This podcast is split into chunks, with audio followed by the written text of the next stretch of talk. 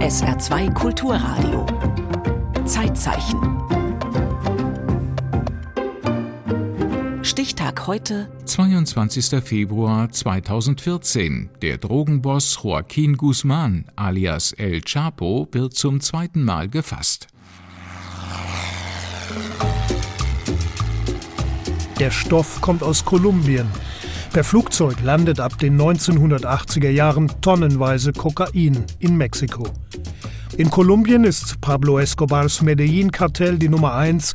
Im Nordwesten Mexikos kontrolliert das Guadalajara-Kartell das milliardenschwere Geschäft mit Narco, dem Rauschgift. In diesem Kartell spielte dann Joaquin Guzman auch schon eine kleinere Rolle. Er wurde dort aufgebaut zu dem Organisator der Kokainflüge.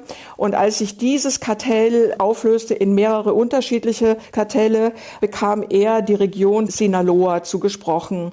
Die Ethnologin und Autorin Jeanette Erasso Heufelder ist 2011 durch Guzmans Revier, das Grenzgebiet zwischen Mexiko und Kalifornien, gereist.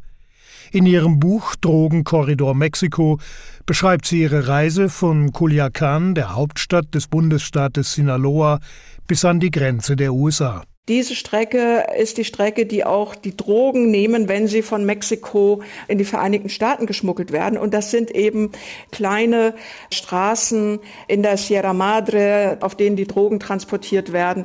Und dadurch bin ich durch eine Art Narkonormalität gefahren. Also die Simulation von Normalität, die die Leute selbst dort so bezeichnen. Ja, wir simulieren Normalität und die geht vom Moment des Sonnenaufgangs bis zum Moment des Sonnenuntergangs denn nachts gehören die Straßen den Drogentransporten. Die Kokainschmuggler sind kleine Fische, die für eine Handvoll Dollar ihre Freiheit und ihr Leben riskieren. Die Strippen ziehen andere, Gangster wie Joaquin Guzman, wegen seiner Körpergröße von etwa 1,65 El Chapo, der Kurze genannt.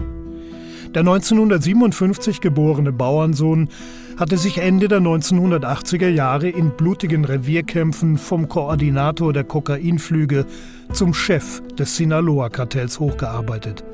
1993 wird er in Guatemala das erste Mal verhaftet und in Mexiko wegen Drogenhandels zu 20 Jahren Haft verurteilt.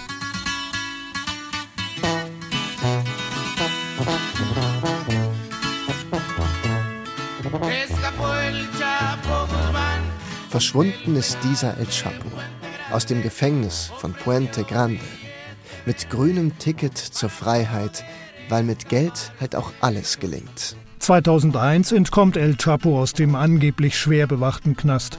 Seine Flucht wird in einem der vielen Narco-Korridos besungen, folkloristischen Songs über die Abenteuer der Drogendealer. Offiziell heißt es, El Chapo habe sich bei seiner Flucht in einem Wäschewagen versteckt.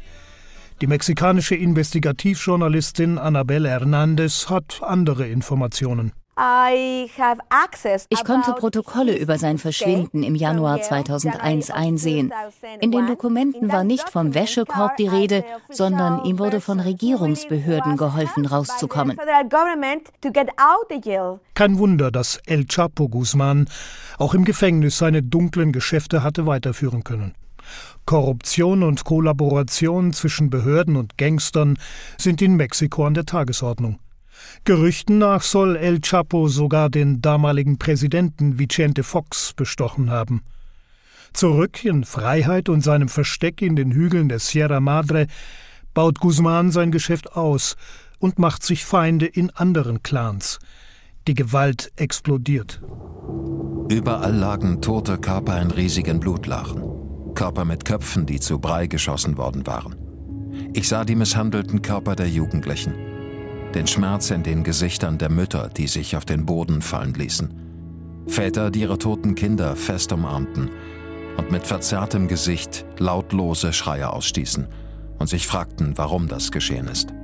14 Menschen sterben bei einem Massaker im Örtchen Creel, von dem Padre Javier Avilla in Jeanette Errasso Heufelders Buch berichtet. Es ist eine Warnung an Joaquin Guzman im Kampf um die Vorherrschaft im Drogengeschäft. Also es kam zum Showdown im Jahr 2008, als die Gebrüder Leiva einen der Söhne von Guzman auf einem Parkplatz vor einem Supermarkt ermordet haben und daraufhin ihnen ähm, Guzman den Krieg erklärte. El Chapo übt blutige Rache an seinen Feinden, ohne Rücksicht auf Unschuldige, die zwischen die Fronten geraten, umgebracht, entführt oder verletzt werden. Das Ergebnis war, dass er aus diesem Krieg eigentlich als unangefochtene Nummer eins in Sinaloa hervorging und damit im Grunde den gesamten Drogenschmuggel in die Vereinigten Staaten kontrollierte für einige Zeit. Der Drogenkrieg in Mexiko fordert allein in den letzten 20 Jahren mehr als 400.000 Menschenleben 100.000 Personen gelten als vermisst. Zum einen ringen rivalisierende Kartelle um Territorien, zum anderen versuchen Militär und Polizei den Clans das Handwerk zu legen. Doch in den ländlichen Regionen vertraut kaum jemand den mexikanischen Sicherheitskräften. Die Polizei ist zum Teil auch selbst ein Problem, zumindest auf kommunaler Ebene. Die Leute werden ja von den Drogenbanden geschmiert. Also man weiß als normaler Bewohner einer Region nicht, ist die Polizei tatsächlich Teil des Staates oder gehört sie zu den Banden. Das Klima der Angst im Land spielt Figuren wie Joaquin Guzman in die Hände. Die wenigsten wagen es, sich den Bossen entgegenzustellen.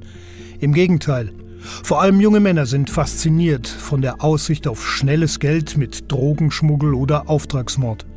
Dazu kommt, in den wirtschaftlich abgehängten Regionen gibt es kaum Perspektiven für einen normalen Beruf. Es gibt keinen Bereich der Erziehung, in dem jemand geschützt groß werden kann. Wenn die jungen Frauen zur Arbeit müssen, lassen sie Kinder alleine zu Hause zurück, wo es nichts zu tun gibt. Also die sind auf der Straße und da treffen sie diejenigen, die ihre Erziehung übernehmen und die sie zu ganz blutjungen Sicarios machen. Sicarios sind die Killer der Drogenmafia. Bis zu 50.000 Leute arbeiten in den 2010er Jahren für Joaquin Guzman direkt als Schmuggler, Handlanger und Leibgarde oder indirekt in El Chapos weltweit vernetztem Drogenkartell-Franchise. El Chapo wird in diesen Jahren zum Mythos und zum Multimilliardär. Doch am 22. Februar 2014, heute vor zehn Jahren, wendet sich das Blatt. Einer der mächtigsten Drogenbosse der Welt ist gefasst. Nach Jahren auf der Flucht haben Fahnder den Chef des mexikanischen Sinaloa-Kartells, Joaquin Guzman, festgenommen.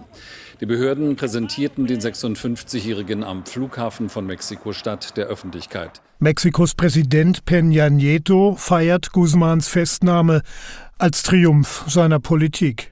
Voreilig, wie sich zeigen wird.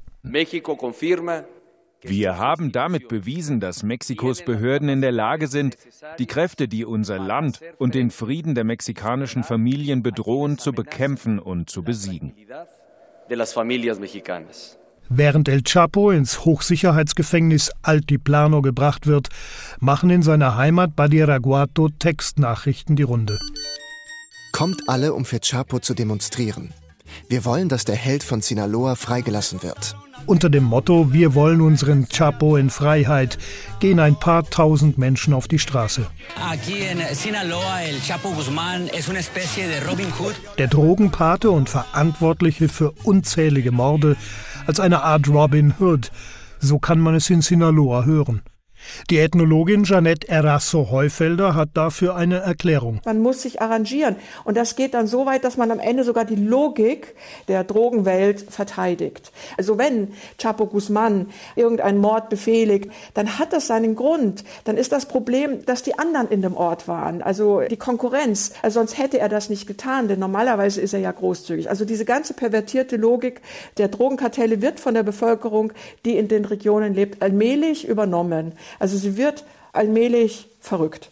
Der Mythos El Chapo nährt sich auch durch seine erneut spektakuläre Flucht, nur ein Jahr nach seiner Verhaftung.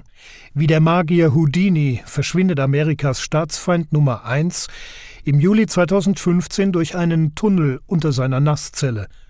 1,5 Kilometer lang ist das Gewölbe, breit genug für eine Flucht mit dem Motorrad. Doch diesmal lassen seine Verfolger nicht locker. Zum Verhängnis wird El Chapo im Januar 2016 wohl seine Eitelkeit. Der sonst so vorsichtige Bandit beginnt einen skurrilen Briefwechsel mit einer bekannten mexikanischen Schauspielerin. Die wiederum arrangiert ein Interview des Kartellchefs mit dem amerikanischen Filmemacher Jean Penn für das US-Magazin Rolling Stone. Ich will klarstellen, dieses Interview ist ausschließlich für Frau Kate de Castillo gedacht. Stimmt es, was man sagt, dass Drogen die Menschlichkeit zerstören und Schaden bringen? Naja, es stimmt, dass Drogen zerstören. Leider gab es da, wo ich aufgewachsen bin, keine anderen Möglichkeiten und es gibt sie immer noch nicht. Es gibt keinen anderen Weg in unserer Wirtschaft, ein Auskommen zu haben. Kurz nach dem bizarren Interview auf einem Gehöft mit gackernden Hühnern und meterhohen Zäunen greifen Spezialkräfte der mexikanischen Marine zu. Möglicherweise führte das Interview die Soldaten zu El Chapos Versteck, ein schwer bewachtes Anwesen in Los Mochis an Mexikos Pazifikküste. Beim Sturm auf Guzmans Versteck, gefilmt mit Helmkameras, liefern sich schwer bewaffnete Einheiten ein Feuergefecht mit El Chapos Pistoleros. Dabei kommen fünf seiner Leibwächter ums Leben, er selbst bleibt unverletzt. Die spektakuläre Verhaftung El Chapos macht weltweit Schlagzeilen.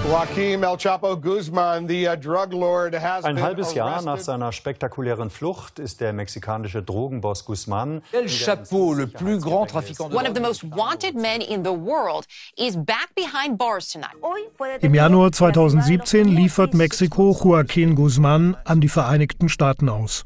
Janette Erasso-Heufelder. Die USA finanzieren den mexikanischen Drogenkrieg. Und nachdem er zweimal aus mexikanischen Gefängnissen geflohen ist und der Richter, der ihn das dritte Mal verurteilt hat, umgebracht wurde, war das klar, dass die USA seine Auslieferung verlangen. Und da kann sich Mexiko nicht dagegen wehren und hat es auch gar nicht vorgehabt, weil sie damit auch ein Problem losgeworden sind. Die amerikanische Justiz verurteilt Joaquin Guzman 2019 zu lebenslanger Haft plus 30 Jahre. El Chapo ist weg. Die Drogen und die Kriminalität bleiben. Und zwar in der Familie. Guzmans Sohn Ovidio übernimmt die Geschäfte und die Kontrolle des Sinaloa-Kartells, bis er im Januar 2023 unter kriegsähnlichen Umständen gefasst wird. 29 Menschen, darunter 10 mexikanische Elitesoldaten, kommen bei dem Gemetzel ums Leben. Wir sind nicht gekommen, um einen Krieg zu gewinnen, sondern um Frieden herzustellen, sagt Rosa Isela Rodriguez, mexikanische Staatssekretärin für Sicherheit, dem Blutbad zum Trotz. Doch von Frieden ist das vom Drogenkrieg geschundene Land weit entfernt. Das Grauen der Entführungen und Morde, vor allem auch an Frauen, geht weiter. Nur die Droge ist eine andere. Fentanyl hat Kokain abgelöst und in den USA zur Opioidkrise mit fast einer Million Toten geführt. Der Drogenkrieg kennt aber auch in Mexiko fast nur Verlierer. Immerhin einen Lichtblick in der von Kartellen beherrschten Region hat Janet Erasso Heufelder entlang des Drogenkorridors in der Grenzstadt Ciudad Juarez wahrgenommen. Der einstige Brennpunkt der Kartellkämpfe bietet heute jungen Menschen Ausbildung, Arbeit, Zukunft und damit der Logik der Gewalt der Kartelle die Stirn. In Ciudad Juarez gibt es eine Universität, es gibt engagierte Bürger, ein Ort mit sehr großem Potenzial und einer großen Zivilgesellschaft. Also ich habe in Ciudad Juarez einen Spirit gespürt, den ich in anderen Regionen, also in Chihuahua und in Sinaloa und Sonora so nicht gespürt habe. Im Zeitzeichen erinnerte Herwig Katzer an die zweite Festnahme des mexikanischen Drogenbosses El Chapo, die am 22. Februar 2014 erfolgte. Zeitzeichen morgen über die Wiedertäuferherrschaft in Münster.